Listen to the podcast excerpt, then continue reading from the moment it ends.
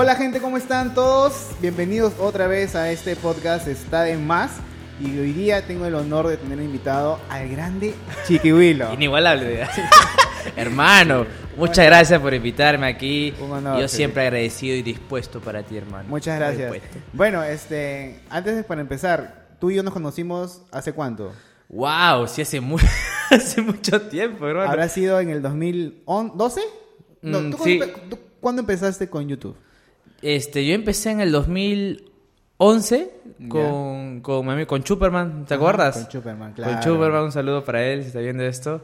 Ya, yo me acuerdo que en ese momento tú estabas con tu canal de Perú Blanco y Negro. Exactamente. Que él era todo, era blanco y negro, puta, foto que te tomabas con él tenía que ser en blanco y negro, era genial. Sí, yo me acuerdo que la gente se, se va a la molestia de este, tomarse fotos en las reuniones que hacíamos y después...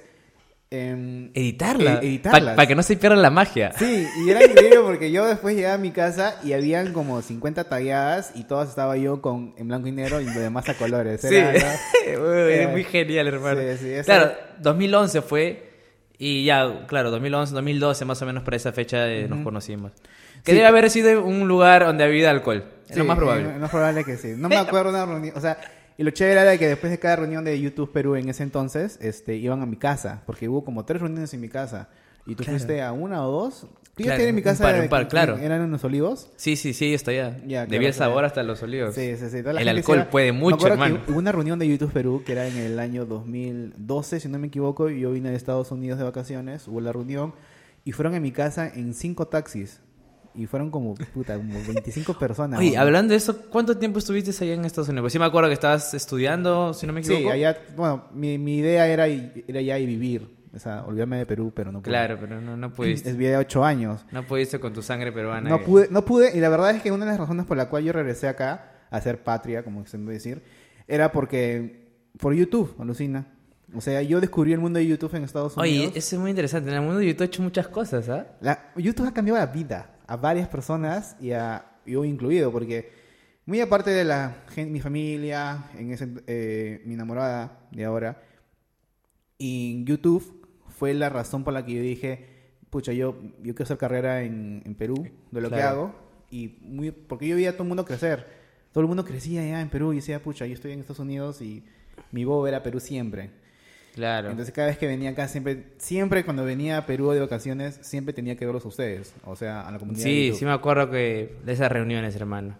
Ahí borracho, ¿no? Decía yo, sí. vamos a ver, algún día esto YouTube va a crecer. Sí, sí, sí. bueno, Unos profetas del alcohol. Sí. Y yo pensaba, o sea, yo quería hacerla, mi vida hacerla acá y eh, trabajar acá. Entonces, y cuando vine acá fue muy difícil porque, muy aparte de YouTube, ya llegué a YouTube, pero YouTube Perú todavía en el 2000... 14. Claro, todavía no, era tan, no sé. tan rentable para muchos de nosotros. Y ahora levanta la piedra y sale un montón de, de, influencers, influencers, perdón. Cosas hablando con el choro la vez pasada. ¿A ti, te jode la palabra influencers? A mí me da risa. Me da risa. Es que en sí eh, la palabra influencer nació de las mismas empresas. Lo que pasa es que, bueno, tú mismo lo sabes, que las empresas trabajan con los youtubers. Ajá. Entonces las empresas para este, ponerle un nombre, a la- a las empresas les gusta poner un nombre a cada cosa, le pusieron influencers. Influencer, ¿por qué? Porque en otros países así se lo dinaba a las personas, a los que trabajan en redes sociales, los que trabajaban en redes sociales. Entonces, no hay que recalcarlo. Entonces, es por eso que aquí en Perú se dio el nombre influencer. Ya. Pero ya la gente comenzó que, ay, no dime creador de contenido y no influencer. Claro, no porque en, en la época nosotros empezamos a hacer eh, contenido en, en digital, lo llamabas youtuber. qué. Claro. O sea, hay mucha gente que hasta ahorita, a Mateo Arrioleca, que es hace Instagram y Facebook, le dicen youtuber. Y él dice, yo no soy youtuber, yo no hago YouTube. Él hace videos en Instagram y videos para Facebook. Bueno, ahora más. Instagram, ¿no? Entonces, antes, o sea, la gente... ¿Y cómo, cómo- cómo se le llamaría a la persona que hace videos en Instagram y en Facebook? Instagramer y Facebookero, no, no. Así, se- no, tendría que haber una palabra, hermano. Y creo Sí. que es por eso que las empresas le pusieron influencer. En general, ¿no? En general, pues. Pero no todos los influencers, o sea, hay influencers que nomás se dedican a hacer fotos. Claro, o sea, no todos los influencers son influencers, ¿no? No todos los influencers. Es, son- lo- es que, de verdad, Claro. lo que pasa es que, es que es cierto, mira, influencer, o sea, viendo el ámbito de, de- de trabajo, es que es la persona que, pues, trabaja con redes sociales y la empresa lo contrata. Ajá. Bueno, así, así se, se acuñó ese, ese término. Claro. Pero luego hubo gente que, que comenzó a hacer, este, estar en redes sociales, pero mostrando su vida nada más. Sí. Y ellos mismos se denominan, bueno, yo soy influencer. ¿Tú, Entonces, qué, ¿Tú qué eres? Bueno, yo soy hombre y, no, y soy este, no, este, católico, ¿no? No, yo, yo que soy, creo que igual influencer, o sea, es que yo lo tomo de, de- esa manera, pero influencer es la persona que trabaja en redes sociales. ¿Por qué? Porque yo bien puedo estar en YouTube, pero bien lo puedo dejar y seguir trabajando en Instagram, o lo dejo y seguir trabajando en Facebook. O sea, no es que sea youtuber y me voy a quedar en YouTube y siempre me voy a quedar en YouTube. Ya. Ahora, hablando de YouTube, tú has cambiado, puta. Sí. de- has, has hecho un Yo, cambio. yo he sido, he, he hecho el guantelete de Thanos que he hecho así, esa prueba a la mitad de mi público. Sí. Sido... Es muy difícil, hermano. Creo que fue una referencia muy exacta, ¿no? Literal, literal. Porque, Literal. O sea, pero tú, o sea, ¿cómo decidiste? ¿Desde cuándo? O sea, ¿quién? O sea, ahora que estás trabajando Claro. ahora con, con Camaleón y con Raúl. Claro. O sea, ustedes decidieron, tú, tú, porque es tu canal, tú decidiste, y ahora que estoy con los bandidos, voy a cambiar Sí. rápidamente. O sea, No, o- lo que pasa es que fue incluso antes de eso, antes de eso. Lo que pasa es que yo, bueno, yo comencé a hacer mi, mi contenido en YouTube, pues mostrando como que el pacharaco que soy, porque yo siempre he sido así, he Claro. nacido en un barrio pues, humilde y todo eso, pero siempre quise mostrar como que, oye, mira, estoy estudiando en tal sitio, me estoy mejorando, ¿no? Me estoy preparando y, Claro. y ese es el punto, ¿no? Progresar. Pero hubo tanta gente que confundió esto en que, ah, si eres humilde, ah, eres pobre. Pues. Sí, justo quería hablar contigo de eso, pero ayer lanzaste un video de 15 minutos hablando de eso y me cagaste todo el podcast. Sí. No, mentira, no, mentira, mentira. mentira, mentira. Este, este, ayer lo explicaste en un video. Sí, Los lo que no han visto, que están escuchando este podcast, está en el canal Chiquihuilo. Has hablado de por qué y explicando y cómo has llegado a ese cambio. La evolución que hubo. Pero es, ha sido bien arriesgado. O sea, te, Obvio, ¿lo obvio. pensaste mucho o fuiste poquito a poquito y te lanzaste? Porque Es- eh, un cambio muy radical. Fue poco a poco. No, no, no lo tuve que pensar mucho. ¿Por qué? Porque este, nunca he tenido miedo a- a- al, al fracaso. O sea, yo sé que a veces hay muchas personas que dicen, pucha, y si va mal esto, este, ya, voy a hacer esto por si acaso, ¿no? Y a eso creo que es, es hacer planes para el fracaso, ¿no? Claro. Entonces yo siempre desde un comienzo cuando empecé en YouTube, yo dejé todo. O sea, yo estaba trabajando en el banco, en un buen puesto, ganaba bien. Y dije, bueno, lo dejo. Y ya está, me dedico a YouTube. Vamos, me voy a ir bien de repente. No lo sé, pero me arriesgo. O sea, siempre ha sido eso. Sí. Yo siempre quiero arriesgarme y sé que en lo que haga, si me esfuerzo, lo puedo hacer. Entonces, llegó un momento en el que el público que, que tenía fue un público que en vez que me exija contenido, me exigía, oh, pongo una chica con más poto, pe, o quiero ver culos. Claro, es que hay algunos... Tú, pues no recuerdo que tú hayas caído en ese... No, no, nunca caí, nunca caí. Nunca caído en el morbo de, de puta, no sé, Creo que lo máximo, lo, lo máximo que ha sido como aquí pícaro ha sido cuando trabajabas con, con Zorrilla, la, la personaje. Claro, Pero en fue- escenas necesarias, en escenas Claro, pero necesarias. Por ejemplo, si habla de los gileros, puta, tenía que hablar una, una flaca y gilearla, pues, ¿no? Claro, pero fue así como que no fue tan como hay otros creadores de que el thumbnail del... Del- Claro, obvio, este, obvio. ahí ponen ese tipo de No, no, no, he cosas. ca- no- no he caído tanto en eso. Que obviamente no- no critico a nadie porque es cada uno es su decisión de lo que hace. Pues, Claro, ¿no? claro, o sea, yo no voy a estar como, como Pero igual, mamá. o sea, pero igual cada uno tiene su, su estilo. Claro, O sea, ya, es- ahí, fue, creo, ahí, fue, ahí fue el punto, ahí fue el punto, porque yo nunca caí en eso, pero este, a base de que otras personas hacían eso, es como que, oh, chico Willow, este, en otro canal están haciendo eso, pues, ¿y por qué no me lo haces tú? Digo, ya, está bien, pero eso no es lo que hago, ¿no? Claro, pero también hay que tener en cuenta de que esos son estilos de cada uno. O sea, Claro. por ejemplo, ese tipo de creadores de contenido hacen ese contenido porque les gusta. Claro, eso estoy... fácil. Y hay otros creadores de que no tienen nada que ver, otros que ya se pasan de serios y lo hacen como que ya... Ya, demasiado. Entonces dije, este, bueno. Entonces dije, vamos poco a poco a, a cambiar eso, ¿no? Y ya hubo, hubo tan, tanto que la gente, este, si no grababa en un lugar donde había, no había arena, era como que ya Chiquihuilo se apitucó y es un pituco, ya tiene plata, es millonario. verdad, o sea, yo veía tus, tus videos y la calidad ha cambiado, la gráfica ha cambiado, ha mejorado. Este, y los comentarios eran, pucha, negativos, negativos, negativos, negativos. Y yo, o sea, yo, por ejemplo, que cuando tenía un poco de, de- de seguidores en, en YouTube hace tiempo, a mí me chocaban comentarios negativos. Ver tus comentarios que todos sean negativos. O sea, Claro, imagínate. bien- Imagínate, fue tanto dije, no fue un tanto de que me deprimí, no, fue un tanto de que, wow, sí tengo que cambiar esto, ¿ah? O sea, o, o yo tuve dos opciones, o seguir con, con lo mismo, o sea, seguir con lo que, con que, ah, voy a grabar en la arena y voy a mostrar a una chica un poto y, o, o más chicas y, y que, y, y verme, este, ¿cómo se le dice? mm, limitado. Por unos comentarios y hacer eso y no hacer otras cosas que tengo en mente. Entonces, ya, pues la de Thanos, papá. Y tal, y cual, haci- haciendo referencia, exacto, exacto. Haciendo referencia, es que e- era, era eso, era, Era eso. eso. Era eso. Hay algo en administración que se llama la reingeniería, ¿no? A veces cuando ves que algo está mal, simplemente tienes que reinventarte nada más. Ya. Es, es así. Creo que eh, este, este, este formato que estuve haciendo es algo ya, ya muy, muy manoseado en YouTube ya. Siento que yo quise hacer otras cosas. Aún tengo en mente más cosas diferentes, pero es un proceso. Ahorita tengo que decirle ya, muchachos, este... Aquí no hay, acá sí, aquí no vendemos esas cosas, eh, retírense, este, bueno, el público, tranquilo, tranquilo, sí. Así como vas a una tienda y te dicen, no tiene eso, justo se me ha acabado. Uh, se me acabó, disculpe. Sí, señor, no disculpe, vecino, se me ac- Allá más abajo hay una tiendita donde Sí, venden, sí, ya. sí. Creo que ahorita Ah, estoy vale. en ese proceso. Ajá, Es un poco difícil, sí, claro. pero estamos ahí en ese proceso. Pero te, te ha afectado económicamente porque nosotros sabemos de que los creadores de contenido. Ah, ahora- claro, económicamente no, no, no, no me afectó. Tienes- tú tienes empresas, ¿no? Aparte Eh, de eso. ¿Tienes empresas? ah, eh, tengo ahorita lo, lo de Bandits y, y nada, sí, es algo que también quise hacer siempre.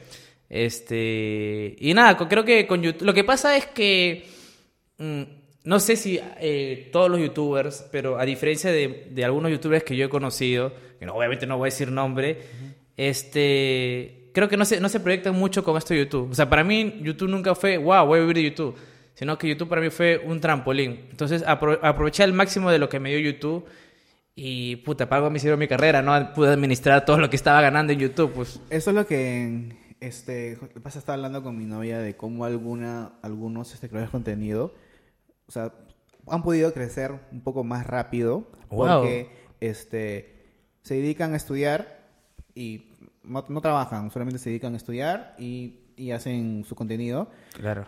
Este, pero tú, tú trabajabas, estabas en la universidad, tú vives en Villa María, ¿no? En Villa Salvador. Villa Salvador y te ibas hasta San Miguel a- San Miguel. a estudiar en San Marcos. Tres horas y media de carro. traba- trabajabas y, y aún así pudiste crecer en, en, en YouTube. Sí, o sea, es por eso es muy complicado. Entonces, imagínate todo ese esfuerzo que tú has hecho para que se resuma en un te apitucaste. Pero, Es- pero, o sea, yo cuando veía tus comentarios, no veía mucho esa palabra pitucaste, pero sí veía mucho de que, ay, ya pues, tu antiguo formato, Claro. formato antiguo, formato antiguo, formato antiguo. Pero es que es que es así, pues no todo uno todo todo cambia, creo que cada uno crece, o sea, yo no soy el- la misma persona que antes cobraba en una combi. Tengo un pensamiento muy diferente. Claro. eh, tengo proyectos diferentes y todo. ¿Tu chamba, o sea, este, tu primera chamba fue ser cobrador? Sí, o sí, fue primera chamba. ¿Cuándo trabajaste como cobrador?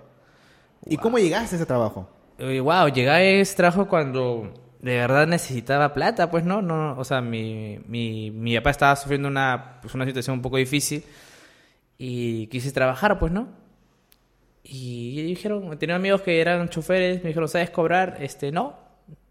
Y ya, pues, apre- aprendiendo, pues decía, este, bolichera, bolichera, y habíamos pasado bolichera, hermano, y decía, llamando bolichera, bolichera. y- Oye, te lo juro que uno de tus videos más educativos que he visto en tu canal ha sido cómo hablar como datero. Con los dateros, claro, porque Ese esto... video, gente, tienen que buscar el video. ¿Cómo se llama el video? Este, ah, ya me olvidé, 10, no. Dateros en Lima. ¿Los dateros? No.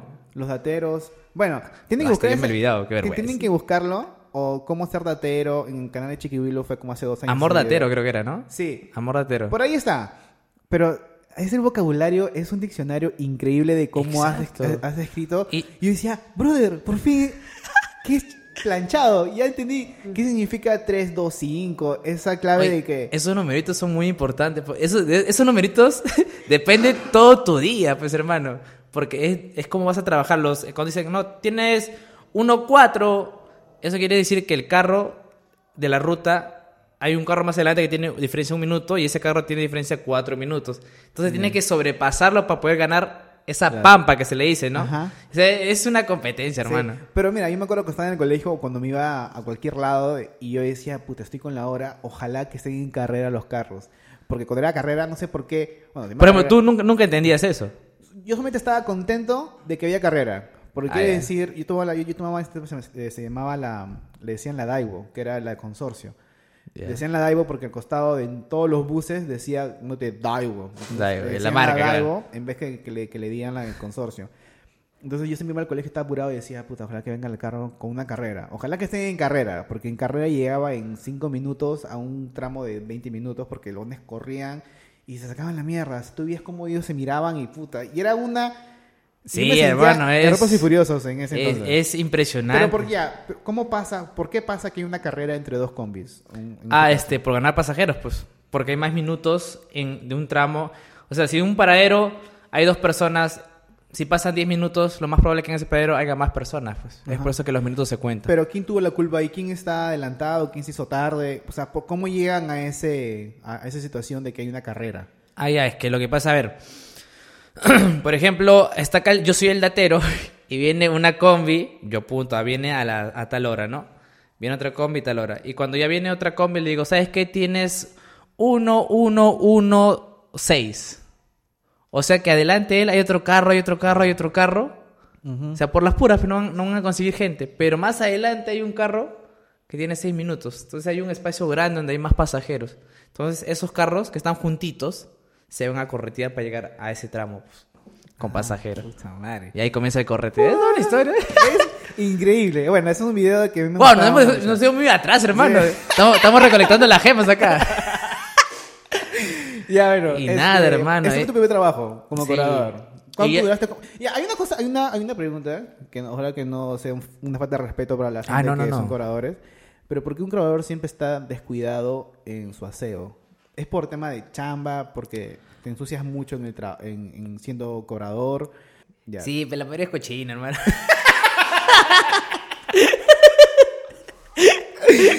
No, no es que la mayoría, sino que es la verdad, hermano. Yo he sido cobrador, pero yo sí nunca he sido desasiado, hermano. Yo siempre cuando iba a trabajar me bañaba. Y justo me has hecho acordar que mi chofer, eh, no voy a decir su nombre, sigue trabajando. No, ya salió de la cárcel también. Eh, sí, sí, ya salió, salió. Lo que pasa es que él nunca se bañaba, nunca, nunca, Nunca se se bañaba. bañaba. O sea, él, era un, literal, él- él era un ejemplo de lo que yo digo, ¿no? O sea, no todos son así. Me imagino de que mucha gente son así ah, y todos, pero... Sí, sí, no, lo que pasa Pero- es que, por ejemplo, él, no, yo le ponía, ¿has visto que en el carro ponen este que te dan cuando, Para que huela rico. para que huela rico, ese a- aromatizante? ¿no? Ya, ya. Se lo ponía en el cuello, pues así se lo ponía en el cuello. Y, y agarraba así, se lo frotaba y se lo echaba y dije, oye, bañate, pero, no, que, sí, sí, ya me voy a bañar, me voy a bañar. Y a veces a mí me incomodaba porque yo siempre he sido muy aseado, por más humilde que sea, como este, lo repito. eh, pobreza no significa estar sucio, pues hermano. O sea, Claro, tú puedes ser muy no. pobre, yo he sido muy humilde y, y, y siempre he estado aseado. Entonces, este, yo siempre me bañaba y a veces la que se sentaban adelante las personas decían, oye, está pestando tu carro, me. Decía, no, no, no puede decir, no, es el chofer, pero no decía, ah, sí. La gente que sube. Claro, pero la gente se incomoda también. Eh, imagínate, yo también me acuerdo cuando trabajaba, yo limpiaba los asientos. O sea, yo me levantaba tempranito, 5 de la madrugada, Ya. y limpiaba el carro por dentro. Pum, pum, limpiaba el carro. Porque imagínate que vengas alguien y esté todo el asiento cochino, que me ha, to- me ha tocado a mí subir unos Claro. carros así. Es incómodo, pues. No, y aparte hay mucha gente de que trabaja en hospitales o gente que de verdad se le da gana de poner su pantalón blanco. Exacto. Se sienta en, un asi- se sienta en las combis. Exacto, has hecho acordar que... que es que uno trabaja en diferentes carros, pues, ¿no? Ya. Y a veces nos- me tocó un carro, pero viejo, viejo, hermano, muy viejo. Y me acuerdo que el señor de adelante era un empresario, qué sé yo, se puso su cinturón de seguridad, pues, ¿no? Camisa blanca, pero, hermano. Y cuando bajó tenía la marcaza, Ah, la- pues, hermano. Como la camiseta de Perú, así una Sí, franja. la camiseta. Rocha nos hizo problema y todo, palteado. Porque Ya. siempre, siempre es bueno el, el aseo. ¿Cuánto ¿no? tiempo trabajaste como cobrador? Tres años, creo. Tres, Ah, fue una chamba larga. Sí. o sea, tú te sabes del negocio de arriba para abajo porque ya tienes ahí Obvio, obvio, sí, de aquí, este, ahora la mayoría, aunque ahora la mayoría de cobradores lo veo más asociado, ¿ah? Sí, creo que lo comentaste en venezolanos. Creo, que los venezolanos han, han impuesto esto, han, ¿ah? han hecho, han hecho de que... Ha hecho un gran cambio, un saludo. Los venezolanos, un saludo a los venezolanos. Yo tengo familia, venez- bueno, familia venezolana. Claro, pues tengo primos que nacieron en Venezuela. Este, un saludo para los chicos. Este, Saludazo. igual los venezolanos han hecho de que la gente de trabajos que no sean este, como carreras profesionales, o sea, como curadores, meseros, este, han tenido que esforzarse porque saben de que viene un venezolano con mayor Claro. presencia o en todo Tocando ese tipo. tema, sí, pues yo he visto, o sea, hay varios trabajos, y he visto venezolanos, por ejemplo, cobradores bien afeitados, bien bañados, bien peinados, con la camisa arreglada, ¿no? Y, y igual, en- en- y hay muchos peruanos que han criticado eso incluso, o sea, me acuerdo que estábamos también en, eh, en, este, en, en, en un, este, estos centros comerciales mini markets, Ajá. y el pata como que se demoraba, pues, ¿no? Y la gente decía, sí, pues tanto se demora, tenía que ser venezolano. Pero hermano, de repente ese, ese, ese venezolano era ingeniero, ingeniero petrolero, no sé, weón. no sé, hermano.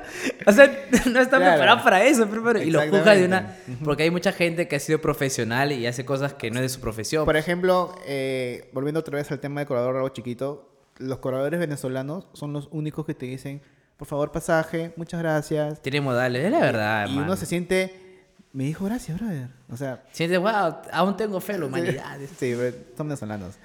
Pero Ya. igual, este... Este, entonces tú ya, tú has trabajado tres años, trabajaste tres años en Claro. eso, y después decidiste dejarlo por querer estudiar o por tener otro trabajo. Este, o sea, a mí me, me he divertido, es, es un trabajo muy matado, así que, bueno, saludar a todos. Cada vez que veo un coroel es, es un trabajo bien matado, ¿no? Pero yo sentí que no era lo mío, pues, o sea, no era, lo- no era lo mío, no era lo mío, yo quería hacer otras cosas, entonces ahí fue donde decidí estudiar, pues. Y ahí busqué las universidades particulares que sí están caritas, pues, hermano. No tenía, Claro. no tenía el Y una privilegio. cerca a tu casa, ¿cuál era? Me acuerdo que fui a la de Lima, me acuerdo. A la de Lima, fui a la, a la Richie también ¿Ya? a preguntar. Obviamente decepcionado por, porque no podía conseguir el dinero. pero Yo quería estudiar, pero hermano, Claro. dije, yo quería esa oportunidad. Entonces ahí donde fue, donde pregunté en una universidad del Estado, porque sabía que en la universidad del Estado no pagaba, y me dijeron San Marcos. Entonces dije, ah, ya, pues San Marcos. O sea, sin averiguar nada más. Sin averiguar, hermano, que era la decana, sin averiguar la historia de San Marcos, sin averiguar la historia de Perro Vaca, nada, nada. Yo me metí y me preparé. Pues ahí luego me dijeron, oh, el examen de San Marcos es difícil, ahí entra. Y, ya, y ahí, ahí hubo un montón de gente y como siempre en todo, en todo el, el podcast que hemos hablado de la realidad peruana, ¿no? El típico que si te ven progresar, eh, no les gusta. No les gusta. O si ven que estás progresando, te dicen, pucha, ¿cómo has cambiado, ah? ¿Cómo has cambiado? Sí. Como si fuese algo malo, ¿no? Ajá. O sea, sí he cambiado, pues, pero es para algo bueno. Claro. Cambió para algo bueno. Pero te lo dicen como una, ah, eso has cambiado, ¿ah? Ya no eres el mismo de antes. Sí. Y ahí es donde yo me choqué con la realidad porque varios choferes con los que yo trabajaba me comenzaron a decir que, uh, que vas a postular a la universidad. ¿O qué estás hablando tú si eres un cobrador? Oye, de- este es el, este es el mundo que nos tocó vivir. ¿Qué vas Ah, a o- poder? Ah, en serio, o sea, Sí, comen- sí, hubo un montón de gente. Este... Yo pensaba, o- perdón por este, este, no sé, la gente que escucha, no sé, pero yo pensaba que eso no más pasaba en, en, en series o en ficción, cuando la gente No, dice, hermano, no. Así que "Uy, ¿cómo por vas- eso... ¿para qué vas a estudiar si es pérdida de No, tiempo? no, hermano, por eso yo este, exhorto a la gente que critica a Michelle Alexander que... ¿Qué? ¿Qué. ¿Por qué? exhorto, hermano, porque esas series... es- Esta basada en la vida real, hermano, pasa. bueno, la reina de carretillas, este, pasa, hermano, pasa. Sí, sí. Y ya, pues entonces hubo mucha gente que, amigos míos con los que yo trabajaba, que me decían eso, que vas a poder y esto y lo otro. Y No, lo no- peor, o sea, alguien que te dice que no vas a ingresar es, no es amigo, o sea, es alguien súper negativo que Claro, no te pero en ese, suma. en ese momento yo lo consideraba amigo, pues. Claro. O sea, te das Y- cuenta que ahora es un comentario súper desatinado y súper... Claro, obviamente, obviamente. Y, yo en, ese momento decía, oye, yo sí, sí puedo, le digo. Y yo estaba, me acuerdo que trabajaba y, y me preparaba, pues. Ujú. Me preparaba. Entonces trabajaba y a veces llevaba mis libros porque en momentos que, que esperábamos, por ejemplo, esperábamos media hora para que salgan la gente, no sé, del instituto y me ponía a leer. Y el pata se mataba de la risa, pues. decía, ¿Qué te estás haciendo, loco? Mira, por ejemplo, o sea, este, mi flaca vivía antes de Independencia y hay un puente, el puente Pacífico. Y siempre veía que hay un, hay un chibolito que tenía su, su kiosquito, su puestito de su carretilla de dulces. Pero el chivolo, yo muchas veces pasaba por ahí y el chivolo estaba con uniforme de colegio a las 7 de la noche y hacían su tarea con una velita. O Es- sea, eso es, yo veía y decía, puta, este chivolo la va a hacer. O sea, ya te das cuenta que un chivolo de, ¿qué tenía? 9 años, 11 años por ahí. Su mamá al costado, pero el chivolo siempre con su uniforme y siempre te haciendo tareas. Claro, eso es lo más triste del Perú, porque hay mucha gente que dice, bueno, ¿Quién como tú? A mí me tocó ser pobre, pues es que la pobreza no está en lo material. La pobreza siempre va a ser mental, hermano. Y ya, pues ahí donde, donde eh, salió mi mayor defecto, pues soy muy picón. Soy Ya. muy picón, hermano. ¿Qué- ¿Por qué? ¿Qué- Porque me dijeron, no vas a poder. Dije, ah, no, pues voy a poder, hermano. Me acuerdo que el examen de San Marcos, cuando yo quise postular, era administración, este, la mayoría era letras y solamente unas cuantas preguntas de matemática. Dije, wow, no, bacán. Y justo cuando yo comienzo a prepararme, el examen de San Marcos cambia. Antes era, este, por ejemplo, lleva lenguaje, historia de Perú, historia universal, este, ah, geografía y unas pocas preguntas de matemática. Ya. Pero luego cambió y llevas 12 cursos. pues. Ya. Y la mitad del examen era matemáticas, y llevas lenguaje, trigonometría, aritmética, geometría, eh, no, eh, un montón de cosas. Y dije, a la mierda. Yo dije, wow, la vida se ensañó conmigo. Y No dije, te, "No". no, no te- no te da chance. No me daba chance, hermano. y ahí es donde eh, comencé a estudiar matemática, nunca me gustó. También Pero odio, es algo muy gracioso odio. porque soy muy bueno en lo que no me gusta. Ya. Soy muy bueno en matemática. O sea, incluso hice de profesor en la academia un tiempo. ¿Qué hablas? En trigonometría, sí. en trigonometría. Si quieren clases particulares en trigonometría, soy muy Ya. bueno en trigonometría. Razones trigonométricas, con razones. eh, soy muy bueno en geometría del espacio. Ah, en álgebra soy muy bueno en funciones. Mira, por ejemplo, yo, yo odiaba matemáticas. He ido a vacacional en matemáticas de chivolo. Odiaba, casi repito el año por matemáticas. Yo estaba buscando siempre, ¿qué carrera? No hay matemática. ¿Qué matemáticas? ¿ya? Pero bueno, eso no fue la razón por la que no estudié otra cosa. Simplemente ya por el destino me llevó a la música, me llevó a ingeniería Claro. de sonido y comunicación audiovisual y todo eso. Pero cuando llegué a la universidad me dijeron, ah, tienes que llevar cálculos y tienes que llevar este... No me acuerdo. este, Estadística. Estadística. Todo el mundo lleva esa Ya, estadística. Y dije, ¿pero por qué si yo voy a hacer comunicación audiovisual? Dijeron, no, es un, es un requisito para ir a la universidad. Y yo, puta. Dije, me metí de profesor particular en, dentro de... Ah, no, no particular, sino... grave. Era, era este... Le decían, no me acuerdo cómo, cómo le llamaban, pero era un laboratorio de matemáticas donde tú ibas para hacer eh, tutorías. Como un círculo de estudio algo así. algo así. Me tuve que meter ahí, pero me di cuenta que cuando empecé a llevar, porque yo me asusté, o sea, yo fui a ese centro de, de estudio, o sea, a ese grupo, porque tenía miedo de que, puta, yo voy a estar nulo, no entiendo ni mierda. Pero cuando llegué me di cuenta de que, oh, eso está fácil. Y además iba, ya iba nomás para hacer vida social, porque hice patas. Alguna que otra vez decía, no entiendo esto, pero mm, eran cosas puntuales. Me di cuenta de que no era tan malo en matemáticas como yo pensaba. O fácil de chivolo, Claro. era tan distraído y tan al pinchero de que, pinchista, como se Sí, la palabra. igual yo también descubrí que soy muy bueno. pa- de- Desperté al QB, hermano. Ajá, claro. Y, y en, bueno, en Estados Unidos las, las notas en la universidad o en todo el, el si- sistema educativo es A, B, C. Y yo pasé con B+, que es como un 16 por ahí. Y dije, "Mm, he pasado en la universidad o en el college eh, con un B+, en matemáticas, en cálculos, en estadísticas. Yo veía mis notas y decía... Y a veces a mí me daba miedo porque daba el examen. Decía, esto está muy fácil. No, está mal. Esto está mal. Está mal porque es muy fácil. Dudas, sí. me Dudas porque... Dije, eh, y al "Esto final, es un engaño. Y al final, este... pasaba, pues, escucha, exámenes con A, B más. Dije... Y al final... eh, nunca sentí las matemáticas en mi carrera universitaria. Creo que es- ese es el problema. Todo el mundo le tiene miedo a la matemática y al final todos somos muy buenos en eso.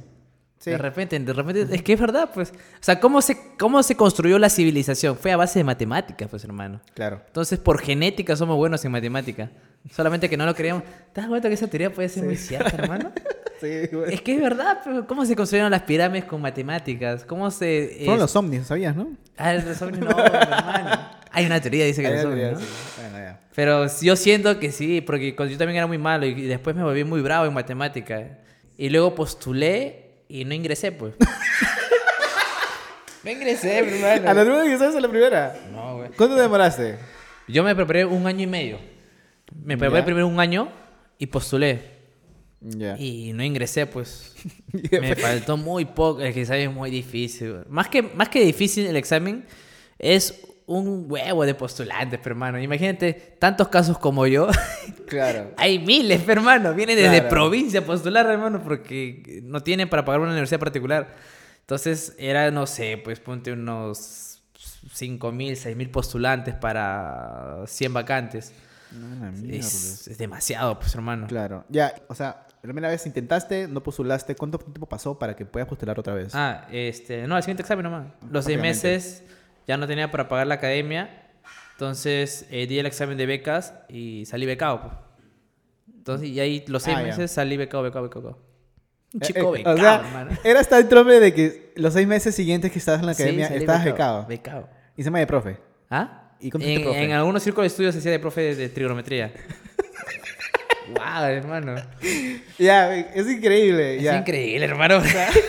y me preparé. Entonces ya comencé a ver este, el examen. Dije que fallé, fallé en esto, fallé en el tema del tiempo también. Lo que pasa es que un examen de admisión es, es como un, un plan estratégico, porque tú tienes que ir ya, voy a hacer esto, esto, pum, pum, pum. Este, preguntas que no sé, pasarlas, tener un rango de error, ¿no? Un margen de error. Y ya, me preparé, luego fui al examen, fui de lo más tranquilo, pues hermano.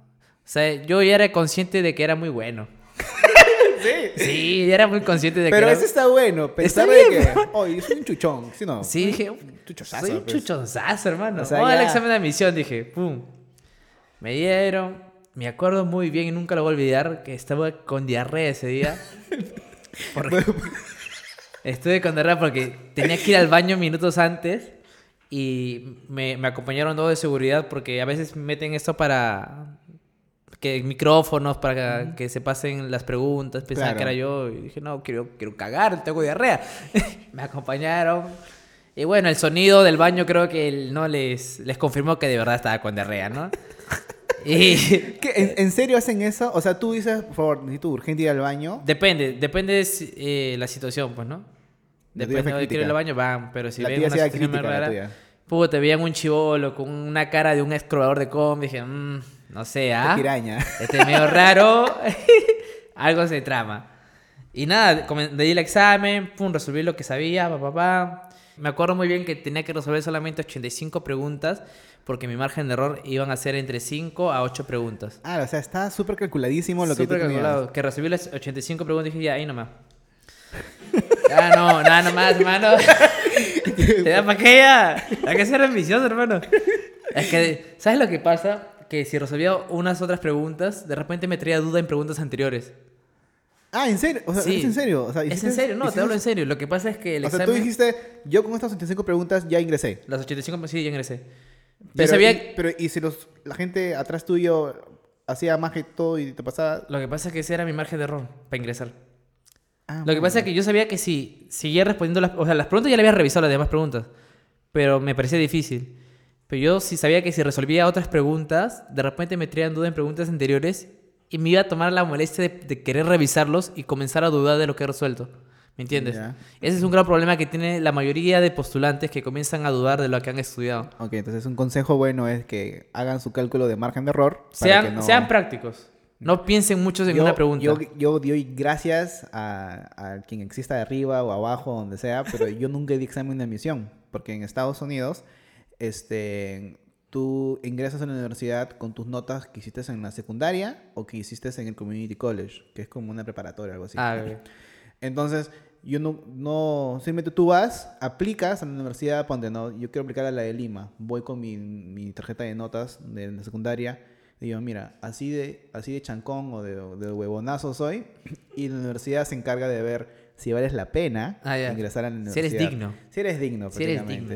Y yo, yo estaba aterrado cuando tenía 16 años, decía, puta, yo soy, yo soy tabaza en el colegio, no voy a ingresar a ninguna universidad, sí o sí instituto, porque ni cagando ingreso a...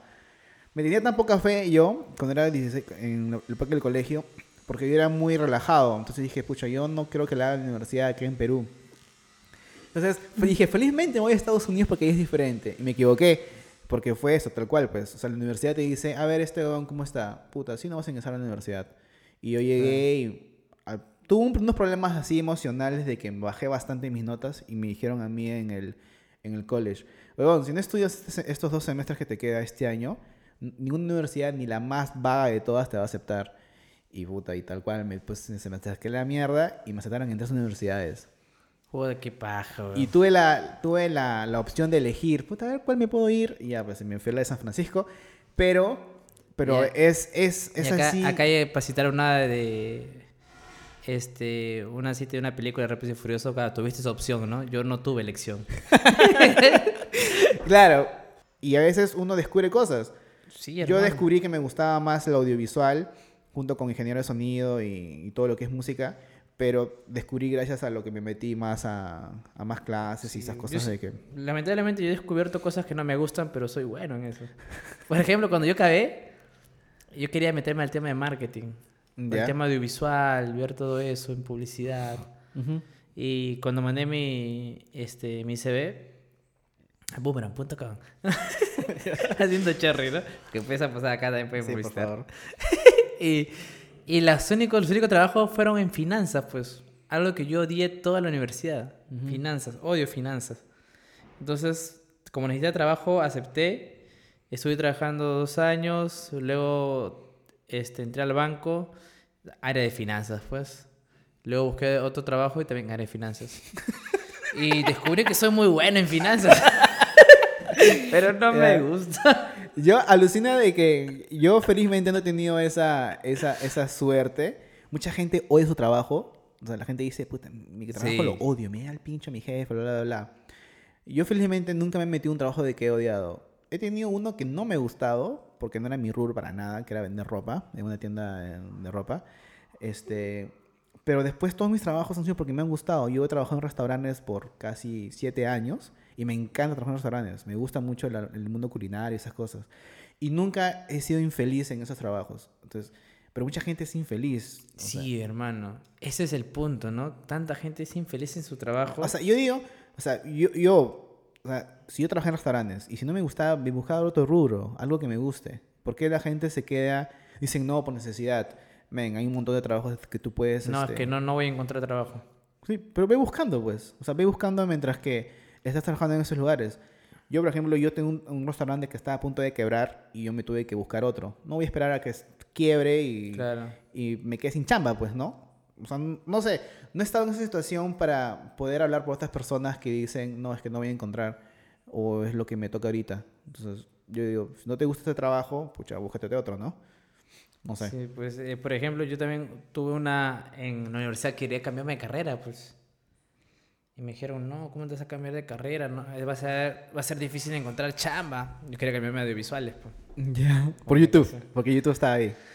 Claro, me gustaba ¿Cuánta, mucho. cuán- YouTube. cuánta gente, ¿Cuánta gente ha entrado a YouTube y que han cambiado su carrera audio- al audiovisual? Y luego se dieron cuenta que no tiene nada que ver Claro. tanto con lo que hacer en YouTube, sino que es Exactamente. Mucha gente o muchos chicos que les gusta ver a youtubers quieren estudiar audiovisual solamente porque les gusta youtuber. Y es muy, complejo, es muy complejo como toda carrera. El, el audiovisual es tan complejo como mm, derecho, ingeniería o Claro, es, es muy diferente. Creo yo que todo se basa en- miedo. O sea, a veces hay gente que se queda con lo que está por miedo a hacer algo nuevo.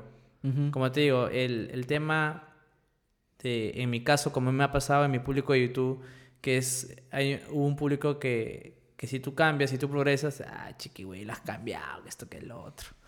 Porque quizás yo no tuve el miedo, pues, no tuve el miedo de que, de decir, ah, soy cobrador de combi, pues, no, esto me da plata Claro. me quedo ahí. Sino que dije, bueno, voy a hacer otras cosas. Como siempre dije, ¿qué sería que en vez de estar cobrando, no sé, pues esté con mi terno y mi corbata, ¿no? Ujú. Y yo en, en ese momento, para mí era este, una volada así, bien, bien alucinante. Pues es algo que, que no podía soñar, porque me parecía tan imposible. Y no, pues, o sea, si hay un momento, ahora subes al carro y hay gente que te reconoce y te pide una foto. O sea, algo que jamás en mi vida me lo pude haber imaginado, pues. Claro. Yo, por ejemplo, yo cuando estaba en Estados Unidos y vivía solo y no tenía tantas amistades porque nunca llegué a encontrar una, un- personas que tenían mis gustos, tanto como musicales como entretenimiento. Entonces, y yo veía y decía, pucha, yo me quiero quitar. Pero yo dije, pucha, pero en Perú, ¿qué hago? ¿No? Sabía que era por el lado de YouTube, pero cuando yo empecé a ver YouTube, nunca pensé de que podría conocer tanta gente. Y ahora que estoy en el medio, o sea, en el medio trabajo con gente en la radio, con ustedes, los, los creadores de contenido. Y a veces digo, estoy agradecido por las cosas, las acciones que yo he tomado. Por ejemplo, venir a Perú y dejar a Estados Unidos solamente porque O sea, darme ese salto y ese, y ese es un riesgo, ¿no? No sé, ¿cómo lo llames? Sí, pues es, es, es parte de la vida querer retarse a uno mismo, pues. Sí. Y es, es ahí el punto de que la gente no quiere retarse, pues. Y por último, este, pensar, nunca pensar en el, el qué hubiera pasado. Jamás quedarse con eso. Exacto. No quedarse con esa Creo duda. que, creo que esa frase es la que a mí me hizo hacer lo que he hecho, ¿no? Este, mudarme a Perú. Nunca me hubiera gustado quedarme con la pregunta, ¿y qué hubiera pasado si me hubiera a Perú? Fácil me quedaba en Estados Unidos y lo tenía un poco más, más accesible muchas cosas. Pero el bobo a veces te llama, pues. Y dices, y no, jamás me hubiera quedado con El esa bobo. pregunta. Eh, El bobo a veces te llama más. Sí, pues hermano, ¿qué hubiese pasado? Yo también digo, ¿qué hubiese pasado, no? Dejé todo por YouTube.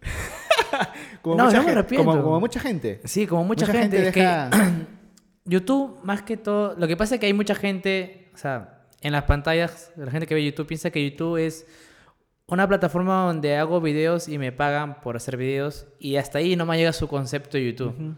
Pero te das cuenta que en parte de nosotros YouTube es algo un poco más grande, ¿no? Es Claro. algo que hemos comenzado a ver y hemos querido dejar todo y en base, si te preguntan a ti cómo se resume todo tu vida es porque en un momento comencé en YouTube. A mí si me preguntan cómo es que, no sé, oye, ¿cómo es que comenzaste a hacer esto, a hacer lo otro, estos proyectos? Ah, porque comencé en YouTube. Claro. Y es, y es, es, es eso, pues. Muy bonito YouTube. Yo siempre muy ¿Qué- agradecido con YouTube. ¿Qué youtuber fue el quiebre que digas, brother, o sea, acá en Perú hacen esto? O sea, ¿a qué youtuber tuviste y dijiste, oye, este, este brother lo hace y también quiero hacerlo? ¿O fueron varios? ¿Cuál? O sea, ¿qué YouTuber me inspiró para hacer?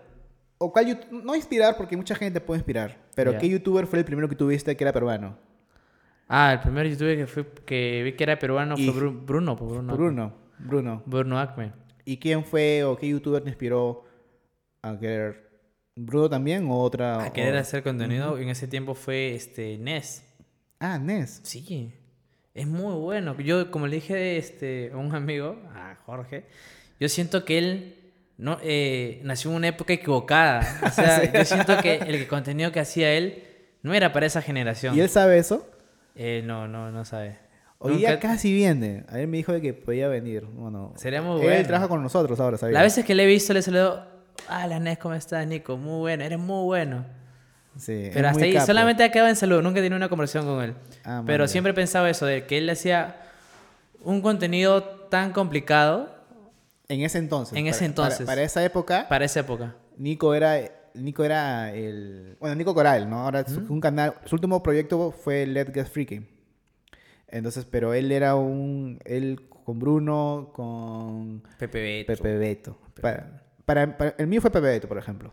O sea, yo una Muy vez bueno. descubrí, me dijeron en el 2008, oye, hay chicos en México que hacen videos. Yo entré y, y no paré hasta... pu- Puse en Google, blogger peruano, y me apareció Pepe Beto con su video de casino. Una, un- una parodia de un comercial rarísimo. Pero fue Pepe Beto. Y de ahí ya fue Bruno. Y al día siguiente yo me creé mi canal. Pepe Beto, claro, estaban estabas en eso. Sí, ya me acuerdo, Sami Sami, Perú Blanco y Negro, Pepe Beto, este, Alejilov, Este, Es- Caper. eh, también. Eh, había un montón de canales. Bueno, Chiqui, hemos hablado bastante. Sí. Ha sido, aunque ustedes no saben, pero de- detrás de cámaras ha habido pro- problemas técnicos. Bien pendejos, pero... nos cortaron la luz, Sí, hermano. se fue la luz, se fue la luz, pero felizmente lo hemos podido recuperar todo el material. Así que, ah, a una pregunta que, sí, eh, voy a tratar de hacerlo con todos los invitados es, en tu vida, ¿tú crees que algo tienes que estar en más? Que sabes de que si esa cosa no está en tu vida, vas a estar fresh, pero está ahí porque siempre la usas o la necesitas o por X motivo. Algo que está en mi vida que está de más. Siento que está de más es este el lugar donde yo vivo. Aunque no lo creas. Ah, sí. ¿Por qué? A ver, ¿cómo, cómo es eso? Este, el lugar donde yo vivo es, es un lugar muy peligroso, hermano. y he tenido las posibilidades de poder mudarme. ¿Ya? Y lo he hecho. ¿Ya? Pero siempre regreso al mismo lugar. ¿Por qué? No lo sé. Es más, bueno, a mí me pasó, bueno, eh, mi barrio de donde he crecido es en Los Olivos, en Covida. Y a mí me encanta ese lugar. O sea, yo voy, me encanta. Lo que no me gusta es llegar a ese lugar, porque tengo que pasar por distritos no me gusta el camino que tengo que llevar por ahí. Debe ser. Y a veces, y como yo manejo, eh, para mí la gente se lo ve estúpida pasando el centro de Lima. Pasa el centro de Lima y, uy, soy imbécil, y va, y manejan como estúpidos. Y a mí me gusta mucho mi barrio. No me A gusta ir allá. Claro, igualito me pasa. Cuando O sea, estoy allá, es como, "Uh, ¿qué O sea, yo pasa?". siento que si, si ya no vivo en mi barrio, o sea, voy a estar normal, pues está de más, pues, ¿no? Está de más, hermano, está de más. Pero me pasa eso, de que me gusta mucho mi barrio. Pero, exacto, le explicaste. No me gusta cómo llegar a mi barrio. Porque, hermano, es como cuando pido, pido un Uber y el, el taxista normal sigue la ruta del Waze. Y cuando ya el taxista dice, este, falta, ¿cuánto falta más o menos? Ya cuando dice eso es porque el taxista está incómodo. Sí, Y a mí me incomoda que el taxista se incomode llegar a mi casa. claro, pues. claro. ¿Y cómo salgo de acá? Y, y un montón de preguntas, esto que el otro. Y Ya. ya. cuando ya a su familia le está enviando tie- ubicación en tiempo real, por si Sí, acaso. sí. Ya, o sea, ya es incómodo, pe- pero me gusta mi barrio. Ujú. Pero sé que si algún día me toca pues, vivir en otro lado, sí, voy a estar normal. Pero es, no es algo que, que Que está sí, ahí. que- Qué chévere. Bueno, Chiquibele, muchas gracias por No, estar. gracias a ti, hermano. este, darte la molestia de venir hasta acá. Para, tienes que venir hasta acá. Sí, no, hermano, ya sabes que a, a ti y a, a todo el grupo le tengo un cariño inmensamente grande. Sí, yo también, chiqui. Este, nada, pues, bueno, más bien, no necesitas tú tanta, tanta promoción, pero igual, este, No, ¿dónde te hermano, pueden sí, seguir? Mandit.p, mis gorritas pueden... ¿Verdad? Tus gorras. ¡Ay, me olvidé traer las gorras, Puta hermano! Espero que sea ya para otra ocasión. Ya, para otra de hecho, ocasión, de hecho. ya. Igual, este, que te sigan en Chiquihuilo, en, Instagram. En Instagram como Chiquihuilo y en YouTube pues también en Chiquihuilo. Como. Chiqui- todas las redes como Chiquihuilo. ¿Cómo te Chiquihuilo? Sí, ya. Bueno, gente, nos despedimos. Esto fue otra edición más de Está de Más. El podcast lo pueden escuchar en... Esperemos que ahora sí esté ya en Spotify. Y nada, mis redes sociales es AlexBN. En Facebook está como Está de Más Podcast y en. YouTube también. Así que gracias por todo. Nos vemos hasta la Gracias. próxima. Suscríbanse, denle like y compartan este video y, y también este audio. Prostituyan el video, hermano. Sí, Gracias chicos. Hasta luego, chao.